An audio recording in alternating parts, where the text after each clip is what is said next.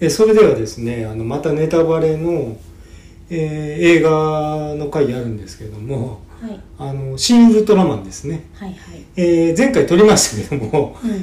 2週目行ってきましたんで2週目はい、ええ2週目はいまあもううんかなり、えー、とネタバレはも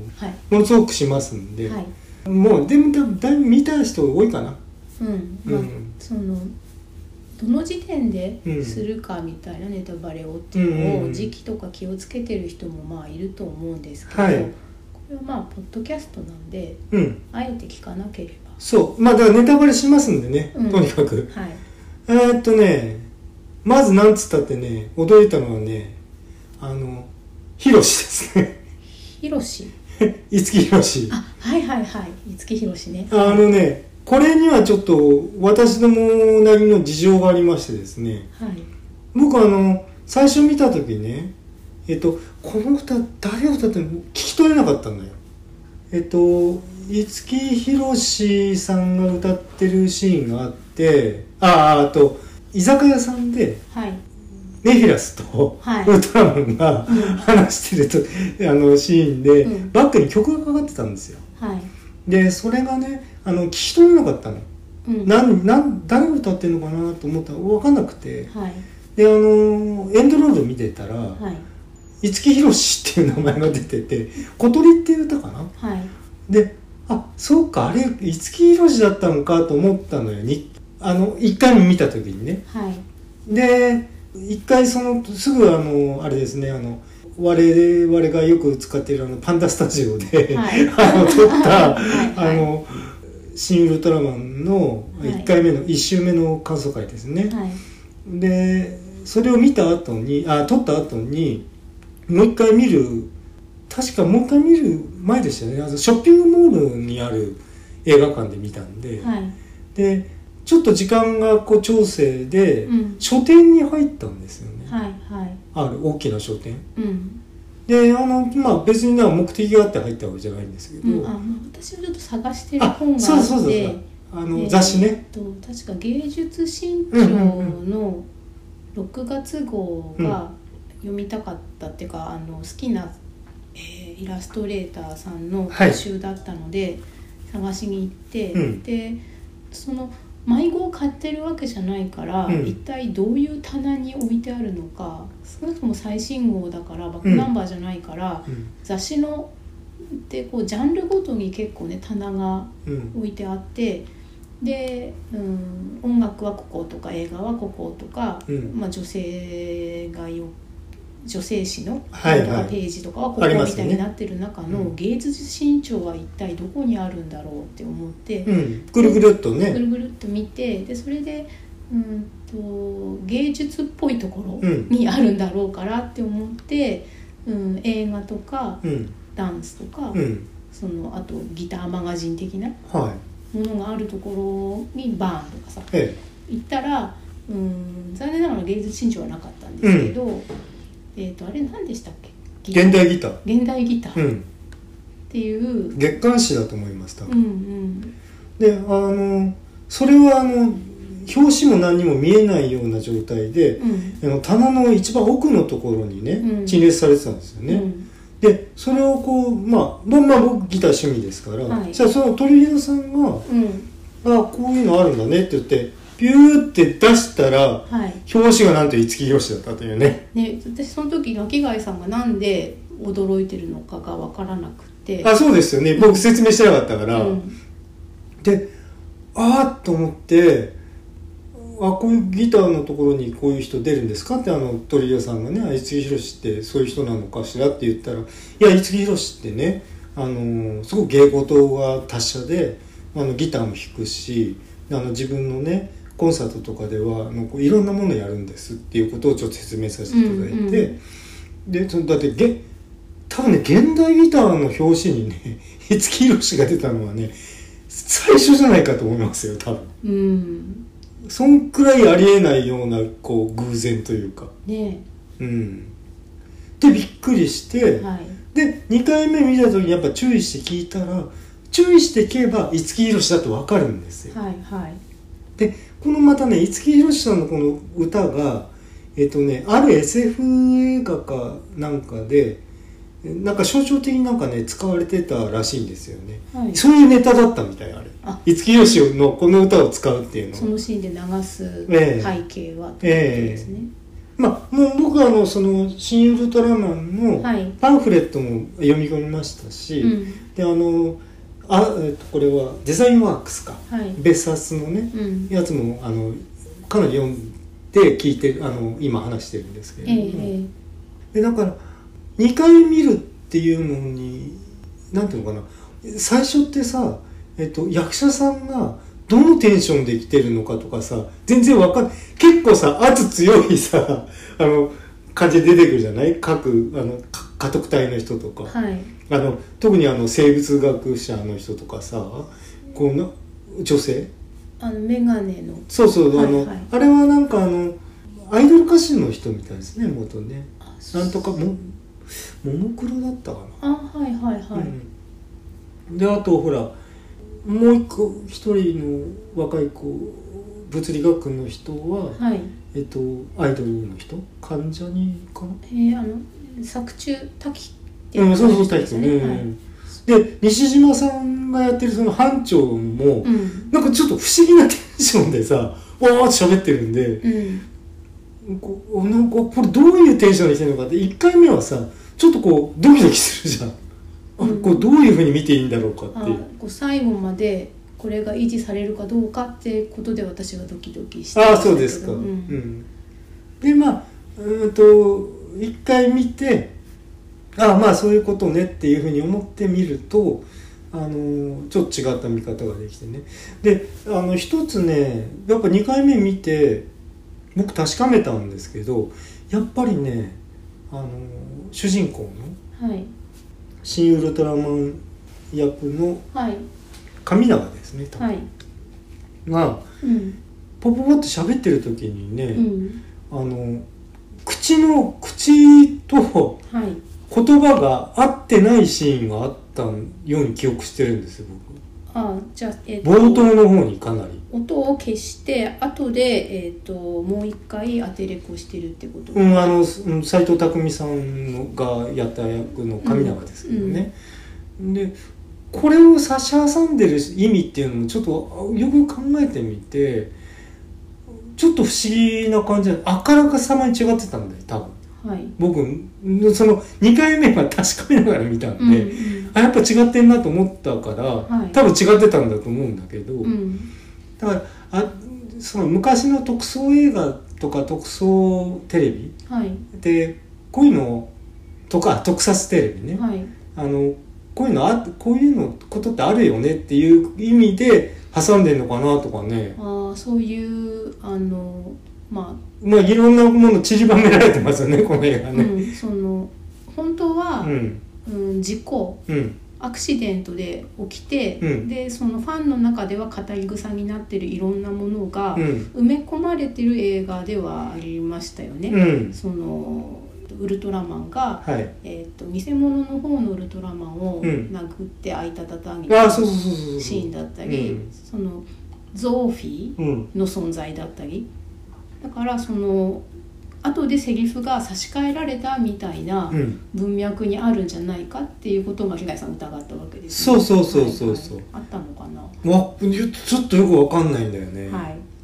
でもね違ってたと思うんだよ俺うんだってそこ気にして見てたの2回目、うんうんであの大体そのそのセリフのああいうこ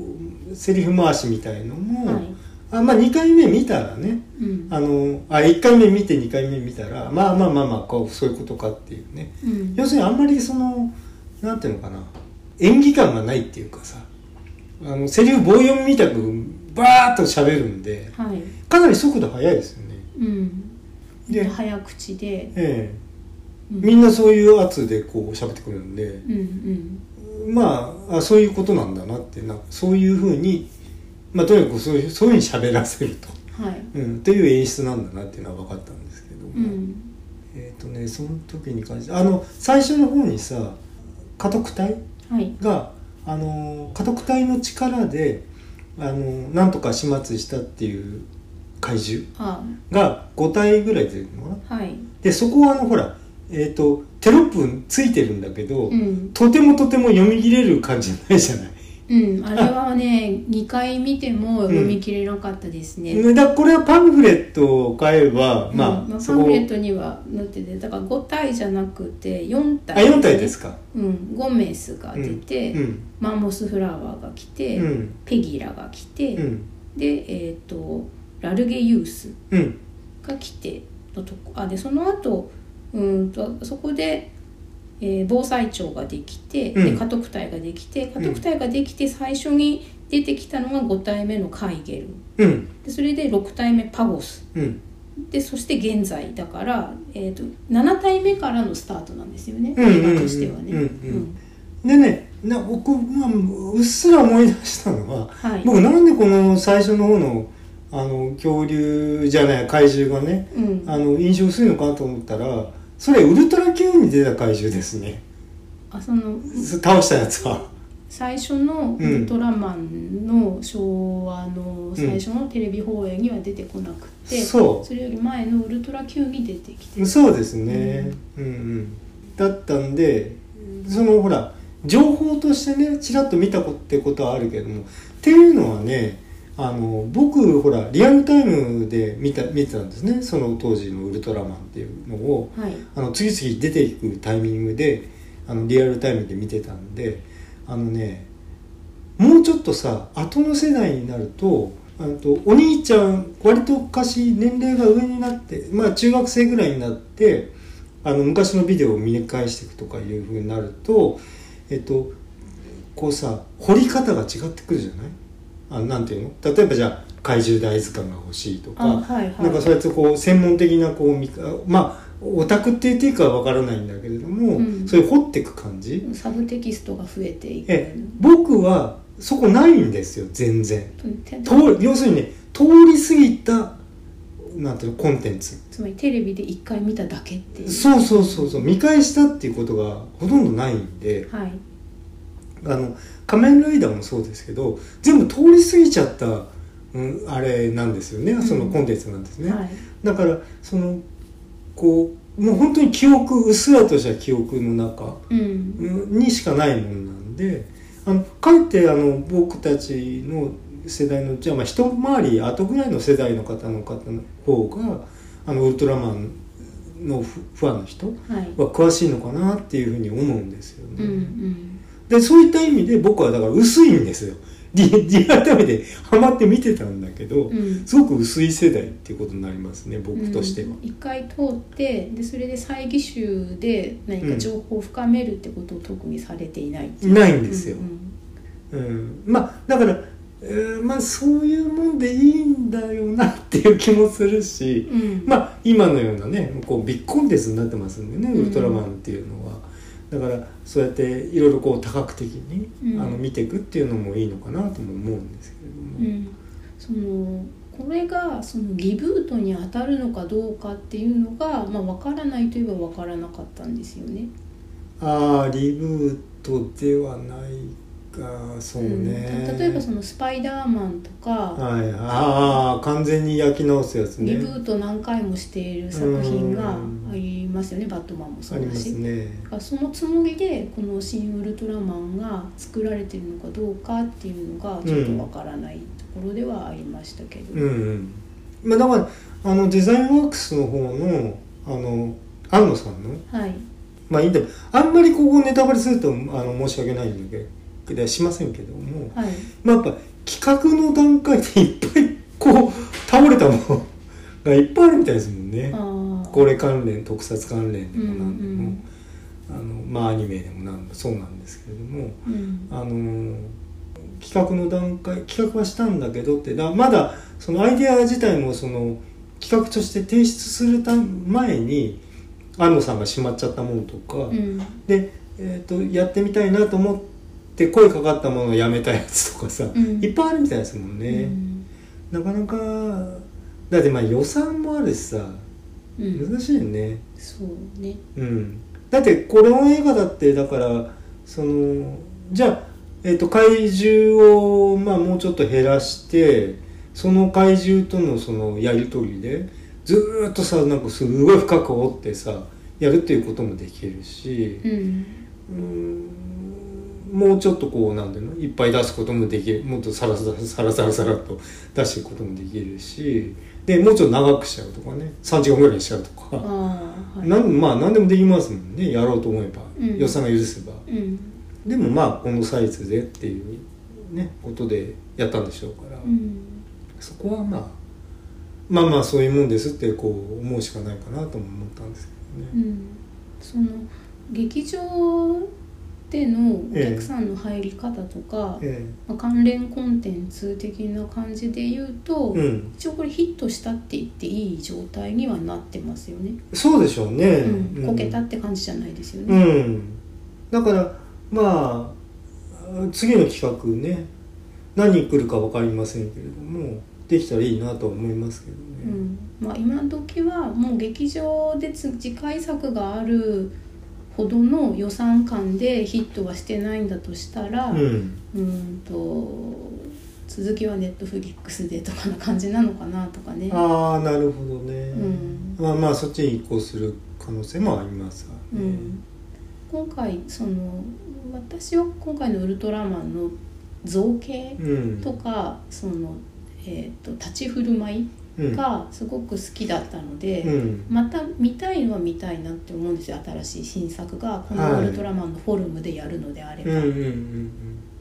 まあもうなんていうの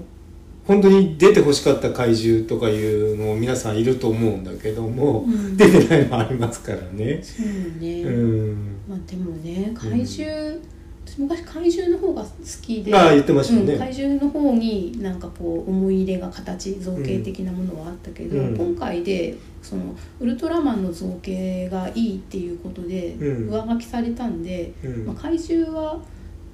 特にねあのバルタン星人を見たかった人はいっぱいいるんじゃないかと思うんだけどでしょうね。そこはそのそれこそそこまでうんと知名度とかうん人気があるんだったら、シンバルタン星人をやればいいと思うんだよ。そうねバルタン物語ですね。うんそのえー、とヴィランって言って、うん悪役のはいはい方をはいはいあのフィーチャーした映画も、ね、多あくりなまっすてもて、んねそれのまあ後追いになっちゃうけど、うんでもそんなにいいうんとコンテンツがまだやられてないんだったら、うんその新脚ししに来てる側、はい今回もメフィラースすごい良かったそうですよね。じゃないだから、うん、ヴィランをやればいいんじゃないのってウルトラマンで。そうだからウルトラマンはだからほらまあ一応こう地球を守ってることになるけれどもうんまあそのメビラスとうん対等な立場だったってことだもんね、メビラスはメビラスなりの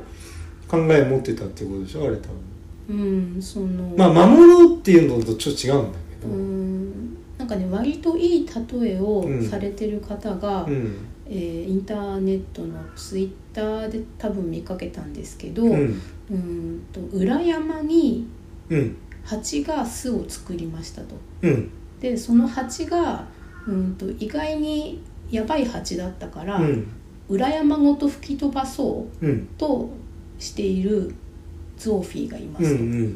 でその蜂をうんとゾーフィーが来る前に、うんこの蜂で一儲けできるって思っているのがメフィラスですと。なるほどねでその蜂に入れ込んじゃってうんその蜂をその自分の命を懸けても守りたいって思ってるのが、うんウルトラマンですウルトラマンだとうんうんうんあなるほどうね、ん、でその尺度に置き換えると、うんその自分家の裏山にできた蜂の巣うん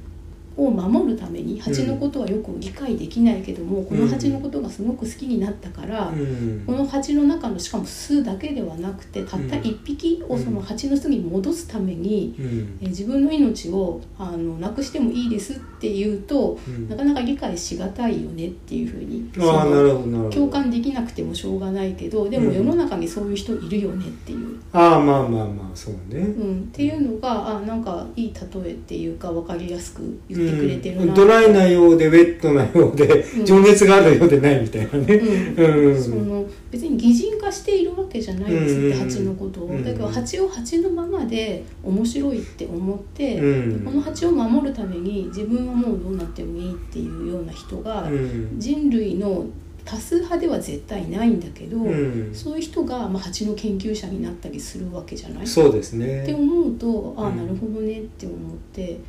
うん、なんかそういう思い入れのある動物って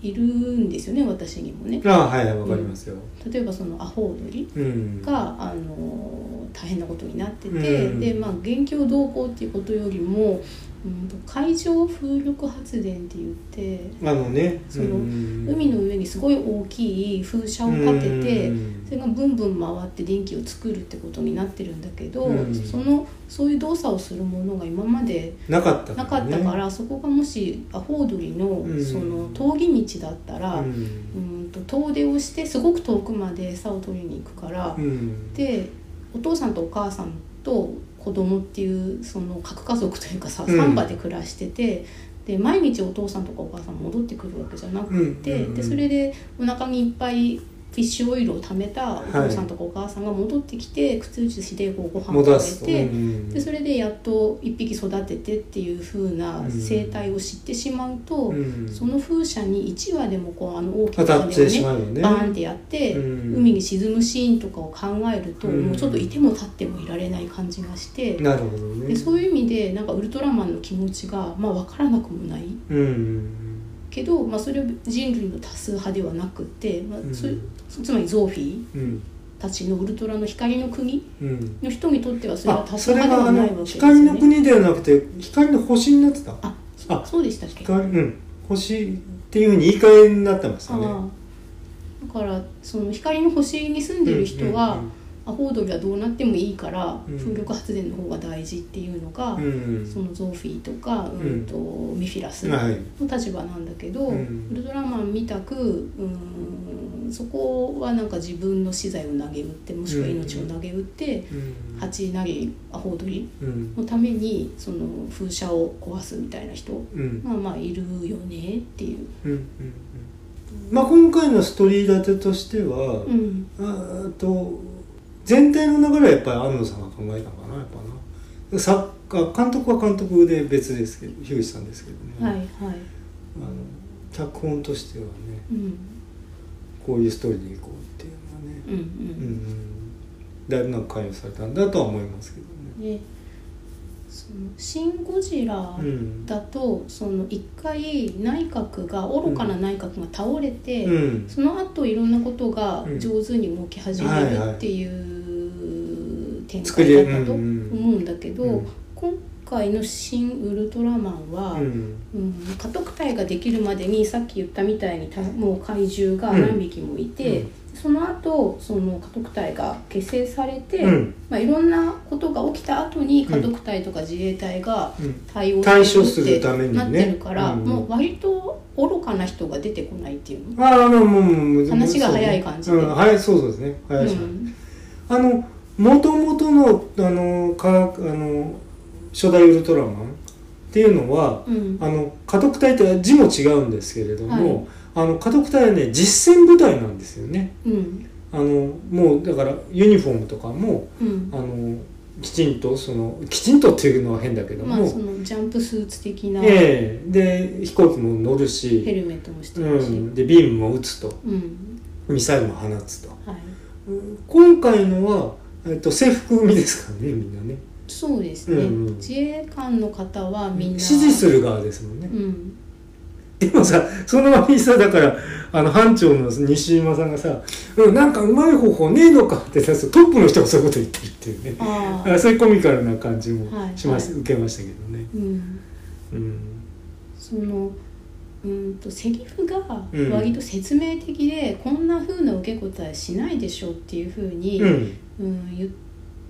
あ冷めちゃうって人もいたんだけど、うんうん、とまあそこもうんひいき目で見ればう、ん今の西島さんの、うんうん独り言とかもそうなんだけど、うん心の声が口に出ちゃうオタクって、思ってること全部垂れそう込め そうてそん出てなくる風にまあ見えなくもないかなって、うんあれ一番ねなんかね西島さんのこの感じってこうこの人どういう感じっていうのを みんな思ったんじゃないでしょうかねなんかこう不思議なテンションでしたよね西島さんずっとうん、なんかあちょっとそのーできる人なんだかできない人なんだかあでも混ざってるっていうそのできるうん人である、ううーんああなるほどねことは、うんうんうんあの例えばその窓から、うんその外を見てでその、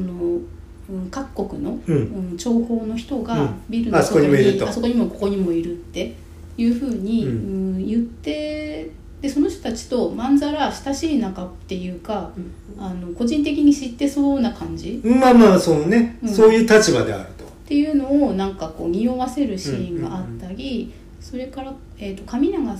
が失踪した時にその車が残っててそんな、その不手際をするようなやつじゃないあー言おかってしましたよいっねていうふうに言ったりで、うんうん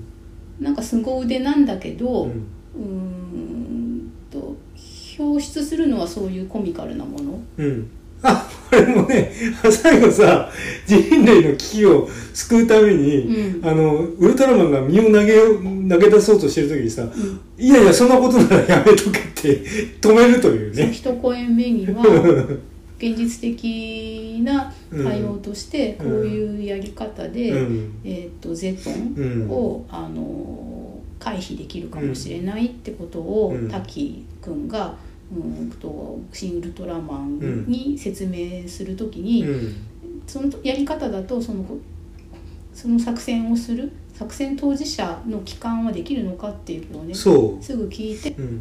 で帰還は無理だって言ったらそれはダメだっていうふうに、ねそれあの一緒に巻き込まれちゃいますよっていう時空間に。でウルトラマンがそこで、うんあ私の命は問題ないっていうふうにね、うんすぐ言うっていううんね。うんでそこでもう一回「いやダメだ」っていうふうに言わないっていう、うんその話の速さっていうか賢さうんうんっていうのが、うんまあ、多分偽装なんだろうなって思ったんだよねうん安藤さんが思い描く世界のね。ああなるほどね。うん、こういう,、うん、そうよくわからないうんやり取りで人の時間を使わないっていうのああはが、いはいはい。私もさ、えー、とセミナーとかに行ってね、うんあの質問する人が、はいはいみんなハンコで押したみたいに最初に「今日は大変なんとかなんとか」とかって言って、まあ一鎖あって、うん、でそれでなんか私の所属がこうですとか始そうそうそうそうまって。なんかそういうのになんかイラッとしてる身としては、とかあと電話でさ電話相手がもう取ってるのに「今お時間いいでしょうか」っていうふうにね、うんうんうん聞く人とかね、うんもうその何一往復がすでにあうのんイラッと無す駄るんだなよんってですっいうて。もともと無駄な電話取ってるんですけどって話でまあ、ね。出ている以上、うんあの早くし終わらせてほしいとかになるわけで、うんだからそこでその最後の今の、うん、そのそれはダメだって言って、うんいや問題ないって言ったらでもダメだっていうふうにもう言わないっていうね、うんところとか、あれですよね。あの最初にあのうーんと家督隊が防災庁あれは自衛隊は自衛隊だったのかな。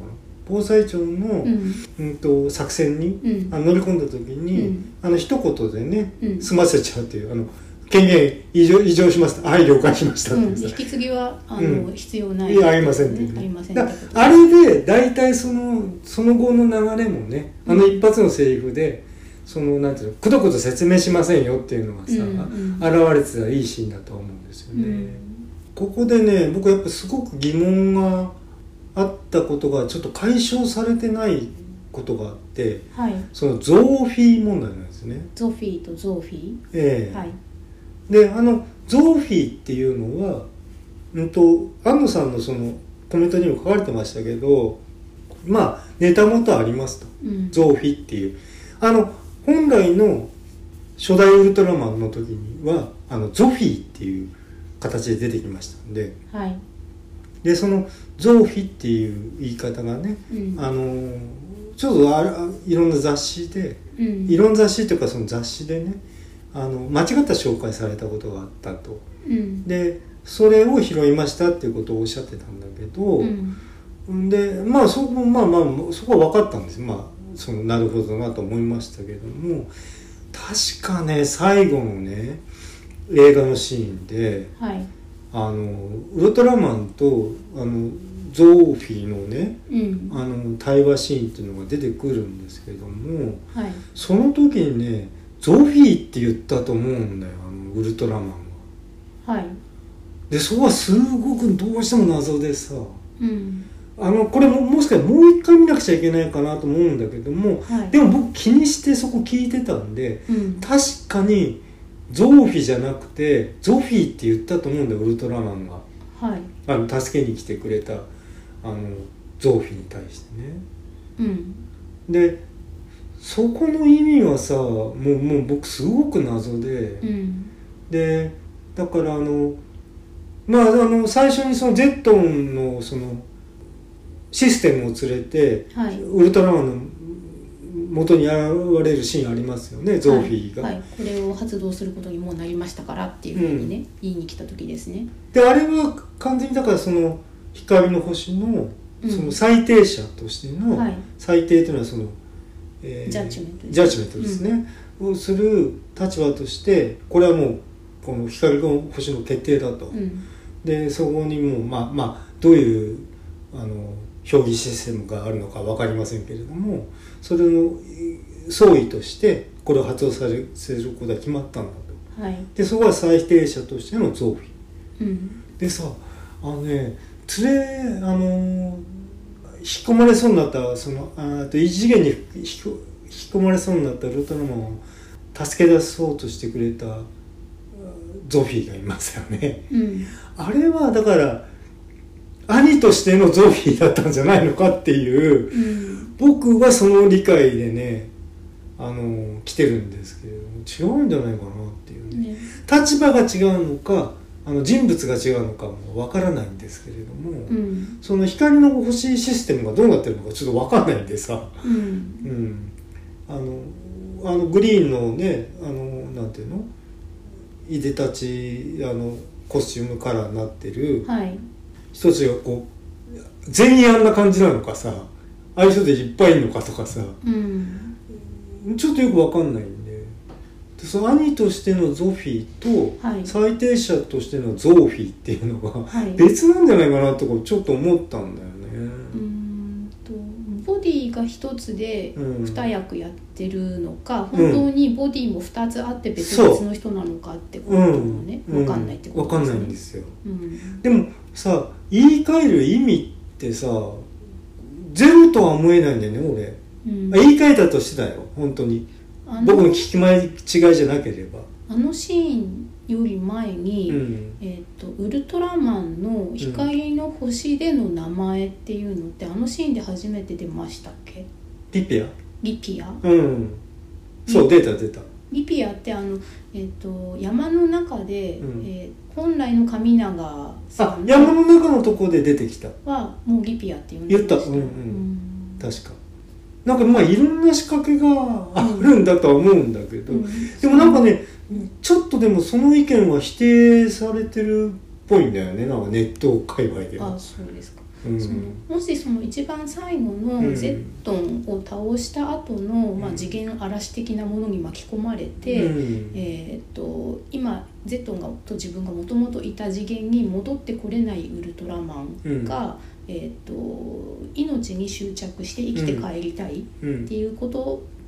にすごく、えー、とし集中したからそのおかげで見つけることができたっていうそうお前がそう思ったから分かったんだぞって言ってくるんだよねうん、で見つけてもらえて、うんでそれで、えー、とその時に初めてうんリピアっていうふうに呼ぶんだったら、う、うんんとそのリピアとゾフィーあそっかそっか対比でそおっか互いその個人その役柄を離れうんて、うんうん光の国での一個人としてのウルトラマンとして、ううんん話し合ってるっていうことで対比なのかなって気もするけどそれよりもっと前にリピアって呼んでるんだったら、うんそうでもないしねって。そうそうなんなんなんかもうまだねもやっとしてるう、ん、でその最後対話のシーンで「うんリピア」って呼びかけてから「いやしウルトラマンと呼ぼう」みたいに言って、うんうんうんでそれで地球を滅ぼすのをやめたとか、うん、それからまああの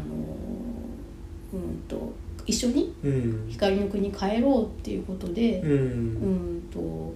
言ってでもそれでウルトラマンが、ううんんとでも地球を見守りたいし、で神永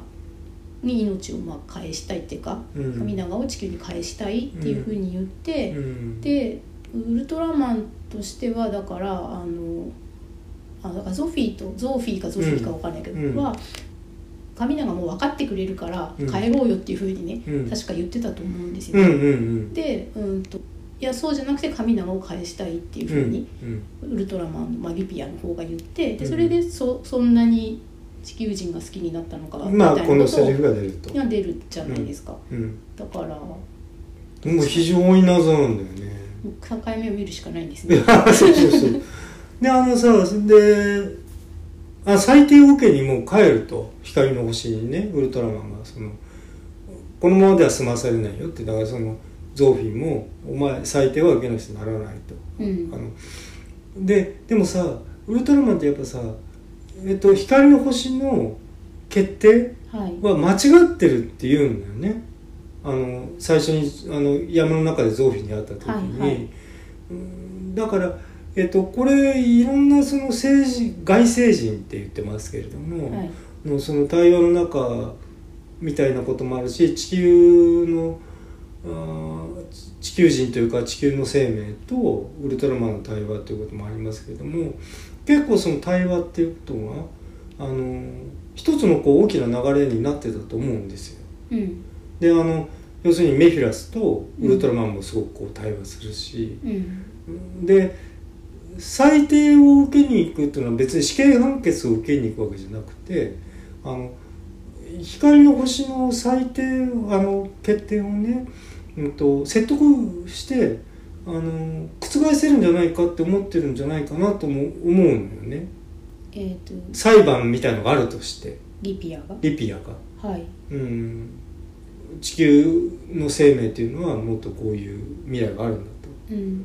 とそういった意味でその Z を倒したっていうね、うんあでもまあそれはもちろんあのウルトラマンの力だけではなくて最終的にはその地球人の力うんの考えた方法で方法も、はいあの結集してやったわけですよね、うんまあ、だからそれを見てその光の星がどういうことを思うかっていうのも一つ見どころかなとも思うんですね次回があるとして、うんうんうんうんそうなんか消費問題はねなんか俺のうんずっとモヤモヤし続けてんだようねんその持ち戻ってうん何か裁定が変わらないような気が私はしていてあそうですかうんと、うん、ゾーフィーがうんゼットンを持ってきて、うんあそこでその発発動動ささせせるるととかいろんなことがゾーフィーにその全権委任されてるようなそうですよね風なので、うんゾーフィーがうん2個目のゼットン出さずにとかあのあくまでも滅ぼすっていうことではなくて、うん、人類はこのまま見守見守ろうっていうふうに彼が、ゾーフィーが言ったのであれば、うんもうそれは決定事項として光の国に戻らなくても決まったこととして、うん、うん、あるんじゃないかなって思って。ああなるほどでただしそのリピアうんウルトラマンのリピアの個人としての処遇をどうするかってことは光の国に戻って裁定を受けなければいけないのかなってああその元はといえばリピアがあそっかあれでもあれウルトラマン助けちゃったからゾそうそうフィーゾフィーごと帰れなくなっちゃったって可能可能性もあるんだねうーんうんとまあゾーフィーが言ってたのは、うんそのえー、とウルトラマンがうんうーんと神長の、うんえー個人的な犠牲、うん精神に興味を持って、うんえー、と合体して、うんでそのせいで、うん、と人間が巨大異星、えー外星人兵器として使われる使えるってことがうん全バレたと知性団体うんにバレちゃったから、う、うんんと駆除しますって話になったから、うんそもそもお前が悪いんだみたいなこと言ってたじゃん。うんだからその部分について、うんえー、と地球をこのまま見守るってこと自体は、うん決定事項としてゾフィーが決めれるけど、うんうん、とウルトラマンが最初にやったそのペナルティうんっていうのはまだ残ってるんじゃないのかなって思ってそれで帰るのかなって思う、うんうんうんうんうんで帰って裁定を受けるっていうのはその部分の裁定なんじゃないかなそっかそっかそっかまあなんかまあまあまあ一発で全部分かれっていうわけにもいかない映画ってさ、うんあのいろんなもの含まれてるから、うんうんまあそうそうだから映画ってさだから全部説明しなくちゃいけないかっていうと、うん、そういうことでもないもんうね、ん、でまあ地雷が埋められてるのかもしれなくてうん何でもかんでもう、んうん、そういう裏読みというか、うんこういう設定があるに違いないとうか、んっていうふうに思ってる人にこう砂をかけるかのように、いやあの単にそうなってるとかうん偶然ですとかね、うん意味はありませんっていうふうな、ううんんまあ遊びですね一緒のねなんかいろいろ考えたら楽しいような、うんううんんとアイコンというかあのそれを埋めといてみんながああだこうだ言って、いや意味なんかないのにってういうふうにん笑ってるかもしれないしね。また紙のねそういったことも含めてうんうんまあそのまあ僕としてはねすごい楽しい映画だったで本当に僕2回連続で見たのって初めてだからさはいそういう気持ちなんかならないもんうんまああとさあのあまりに辛くて ちょっと時間を置いてからじゃないとなっていうのもような映画もありますよね見に行ってこうずーんと来すぎちゃってある連チャンではちょっと見れないなっていう、うん、しあの他の映画もなかなか見れなくなったりしてそういう時ああ映画全体ねうん、あのこうもうなんとかあの空間に浸りたくなくなるっていうねなんかお腹いっぱいになっちゃって、あるあるあるうん、あそうなんだよねだからハマるもんってさあの僕もいいっぱいハマるんだけど、はい一時期ドーってハマってさ離れるんだよね瞬間ね なんかこうある瞬間にうんで離れてみてからあのさらにこう深みが加わるっていうこともあるし、うん映画なんてだからほんと僕全然見てなかったからねうんこのとこやっぱよく見るようになりましたけどえー、で今はほらサブスクリプションえー、うんうん、も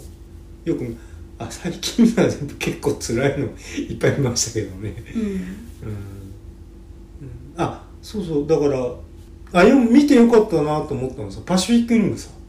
はいパシフィックリムはあのギレルモあーあとデルトはいロ関連であの再列修するときに、うんあのナイトメアアリー見てからね、はあの何歩か見返した中にパシフィックリムあったんですよいうんでウルトラマンを見る前にまああれも見といてよかったなみたいなうんえっ、とアルファベットの怪獣ねうんうんああそうそうそうそう、はいはいあれはなんかあの人間が頑張れですよウルトねラマンは来なくて、うん人間が作り上げた大きなロボットを作っうて、んまあ、これはまあその巨大ロボの文脈よねあそうロボね、うんあっちはロボですうね、ん、超合金ああまあなんか的のな英語感にじもなってるらしいあそうなんだう、うんうんなんだっけかなえっ、とね海外ドラマの女性の検視官と女性の刑事さんがタッグを組んでいろんな事件をやるうんなんとかアイルズみたいな名前のうんなんか出てこなくて申し訳ないんですけど小説シリーズえー、いやいやいやえっ、とテレビドラマあ海外ドラマ海外テレビのあはいはいなんかなん偽造儀アイルズだったかなでその偽造儀さんっていうのが、うんまあ、名字で偽造儀ディテクティブ系なんだけど、んうんそれの、えー、と同僚で後輩に、えー、と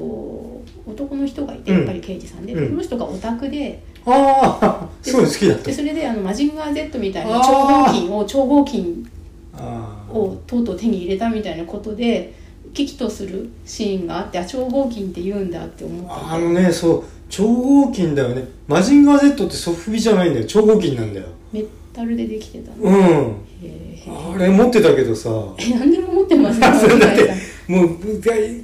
同時代でハマってますから僕いさそういうのってサンタさんが来るのそれとも普通にや俺買ってたねなんかね自分で自分は自分ですよお母お母さんにとかお父さんにだけど頼んでうんお何であんな持ってたのかな恵まれたこともいやメイクうんって思ってたよでもなんかうんあの頃ねなんかミクロマンとかねはいなんか金属系のやつもいっぱいあったんだよなんかうんその中でマジンガー Z ねはいあれは別格だよねなうーんマジンガー Z って、んかねうんえっ、と長いこそう原作はねうはいアニメもですねうんあのねマジンガー Z もまあ独特の世界だったんだよねはいあまあマジンガー Z ぐらいまでちょっと出てきちゃいましたけどはいまあまあまあウルトラマンの話ですからねうんうんでもあのー要するにさいろんなもんが詰め込まれてんだよねうん前にも言いましたけどそれはさもう仕方ないよね仕方ないっていうかそういうもんだよだからウルトラマンもう一回撮るっていうのははいそのくそのじゃあゴジラ「シン・ゴジラ」がどうしたとか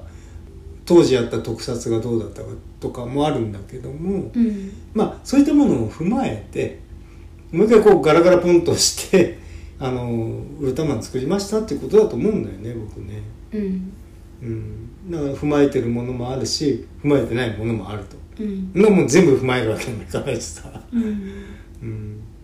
その私その特撮のウルトラマンとかを、うんうんほぼ見ていないので、うんまあ、後付けでいろいろ知ってることとか、ねまあ、じゃあじょあの知識としてね。基本設定とか、うんうんそれで、えー、とさっき、うんうんもうあの新バルタン星人を取ればいいんじゃないみたいな話をうんしたけど、ううんんとそのかつてのウルトラマンが、うんその何平成とかのは全然わかんないですけど、はうんと早田隊員でしたっいけ、耐えたうんになってる時はうん意思疎通もできるしう、んどういうことで行動原理とかね、うん人間の心がある人が人間が分かるように、うんうん活動とか行動のそのうんと理由うんっていうのがあったけどウルトラマンになった後はあの特殊効果音的な音しかもう出さないしうん形こそ人間の形をしてるけれどもっうてんいう。うんでそのカラータイマーが鳴って、うん時間が来たらいなくなって、うんそれでまた人間の早田隊員になって、うんお前どこにいたんだよみたいな感じで戻ってくるっていう感じだったわけでしょ、新ウルトラマンの方もさあの帰ってきた時の唐突感ねあの最初にさほらあはいはいあのみんな待ってたよみたいなそう「やそうーみたいな感じすでごいすなんでそんでそれで受け入れられちゃうんでしょうキかョトンってねうんうんああそそそのとこじゃなくて私が今言ったのは、うん原発の近くにうん怪獣が来て、はいはいでみんなその防護服のみたいのを着て、はいはいはいえー、あとー原発そうだのねところで、うんうんえーウルトラマンと怪獣が戦っててでそれでヤバい光線みたいなのを出してさ、うんそこで空間の鮮魚がガンガン上がるっていうのを、ウルトラマンが胸で受け止めて、うん空浄化間して鮮ると魚が下がって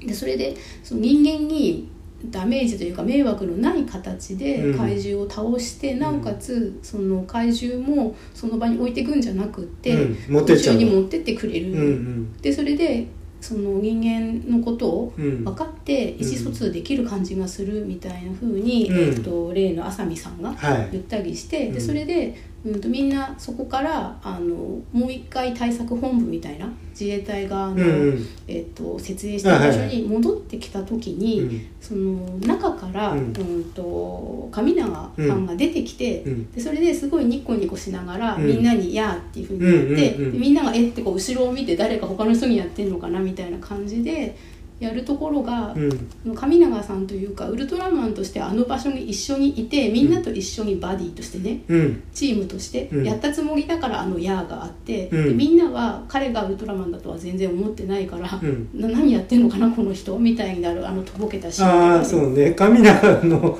その思ってることは必ずしもこっちに通じてないんだうね、ん、だだってそうだよね、うんそれはそうよね、うん、チームエフォートですみたいな感じうでんやーってやったけど、うんええなんか誰か後ろの人にやってるみたいな感じで、うんみんながやるシーンとかがちょっと面白かっなそうなんかうんだいぶコミカル要素もねた、うん入ってますよねそうそううんだからそんあだからね初代ウルトラマンの時もはいえっ、とえっ、とね井出隊員かなだからやっぱりその狂言回し的なそのなんかこう面白い人面白い人いるんだよね、うんであのほらウルトラマンで、えー、とウルトラセブンでいうとさうんあの毒マムシ三代さん、はいはい、うん、なんかがさうん出たりとか、あウルトラかウルトラマンから出てたんだったかな毒マムシさんは、うんうん、あそういううんとちょっと面白い担当キャラみたいなのうがん特撮の中にいて配置されてて、ううんん、と空気をね、それを和ませると、うんうんっていうのが今回はウルトラマン本人がそれそうやかってそるう割とねうんそうだよね、うんであのだからそのなんだっけあのほらえっ、と戻ってきてさ、うんあのなんだバディっていうのの理解、うんみたいのをこう個人見ながら話すっていうさ、うんうんああいうところとかもさうんうんまあわりかし笑える要素だよねそうでそれからそのあさみさんの、うんえー、とお風呂にあんまり入ってないっていう情報が先に見てる人に提示されて、うんでその後、うんよりによって、うん私の匂いでやるのことをベータキャプチャーシステムうんを、っていう時に、うんこうクンクンするシうーンんとかが、あの問題ないっていうふうに彼は言うんだけどあの浅見さんの気持ちとしてはすげえ問題あるわうんうけんじゃん。うんうんっていうのが、まあ、セクハラみたいに言われてはいるんだけどうんと人間視点で見るとセクハラっぽいんだよいろいろ。うんだけどそのウルトラマン視点で見るとはっきり言って全然一種の生物うん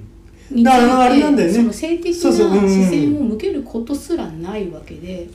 ギリさ恋愛ドラマにしようと思えばできんだよね、うんあのだもうその神永と浅見の恋愛っていうふうにもできるのをああいうところでさスパッとね 話しとくとうん、しないっていうう、んでそのそんなに人間が好きになったのかっていうふうに、うん最後にねあのゾーフィーかゾフィーに言われて、うフんァーストコンタクトものうんとしてその恋愛にまでは発展しようがないというか、うんうんうん、恋愛だと思うとあれはセクハラなんだけど、うんそうじゃなくて興味深い生き物、うんだけど自分の同種の生き物ではないかありえないってうんういう。んっていうそのアホウドリとか、うん蜂を研究してる人があのセクシーなダンスだなっていうふうには思うけどそれは人間同士とかアホウドリ男子がやってる時に見て尊いって思うけど、うん自分のその伴侶にはならないじゃんっうんまあまあそうだよね、うんうんていうのであ。くまで対象であると、うん、だから人間とウルトラマンの両思いってうん今回なったわけなんだけど、うんそれは全然そのセセクシャリティは関係ないシャと、リティの話ではないと思うので、うんそういうことでも、まあ、趣味が高じてああいう、うん、いろんなものをセクハラってみんなが言ってるよみんなちゃうんんみんな、いろんな人がうん言ってるようなシーンはあったけどウルトラマン視点で見ると全然別にセックスアピールはそこには発生してないんだよな、うんうんうんうんそうまあでもなんかやっぱ2回見てよかったかなうん、3回目はゾーフィーを確かめにそうもう一回見あと何てか口と何か合ってないシー ン俺合ってないシーンだったと思うんだよな俺合ってなかったもんで本当は何て言ってたのか唇があ見たらあー独身でね、うんまあそういったことでね、はいまあもう、まあ、3回目見に行けばまた撮ることあるかもしれうないん、け結ども、構劇場そんなに足しげくいけないのでそうなんかそういう行くとしたらょちょっと違う映画に今度は行きたいかなっていうああそうですうね、ん、リソースの問題で自分側のそうそうそうまあ結構一大イベントですもんね映画見るって言ったら時間も2時間ぐらい取られるし、うんいい機会もあるし、で時間合わせなくちゃいけないし、うんまあ、幸いねその、ううんんそれこそ学生時代と違って、うんもう一回見るためにお金がっていうふうには思わないんだけど、うんそこはいいやって思うんだし、うんパンフレットも買うし、はいいろんなもの買うんだけどうん他にもねちょっと今英語があっという間に最近終わっちゃうからさ、そう油断してるとね、うん、やってるうちいにや見たいって映画が他にもあって、うんうんうん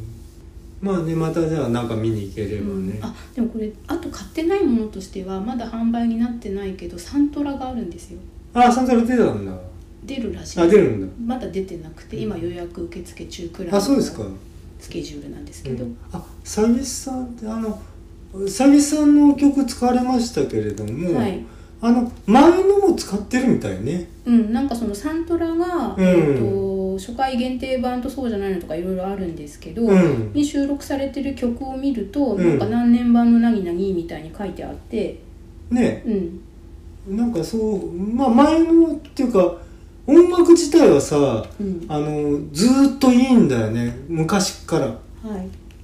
い、うんそれはねあの特筆すべき事項だと思うの音楽の良さうんうんうん「タッタタタタッタタタタッタタ」とかうね、ん、あのまあ更新曲なんですけれども、はい、まあマーチって言われてるやつですね、うんうんあのいいんだよね、うんゴジラもいいけどもはい、うん、まあそういったことも含めてね、うん、うん、非常に楽しもう2回撮るぐらい楽しかったってことで、そうですね 私どもの熱意を組んでいただくしかないんですけど、 うん、まあということでねで今回、まあ、前回今回で「新ウルトラマン」回を撮りましたというこはとい、で2ね週目でした。はい、二2週目終わりました、はいお疲れ様でした、はい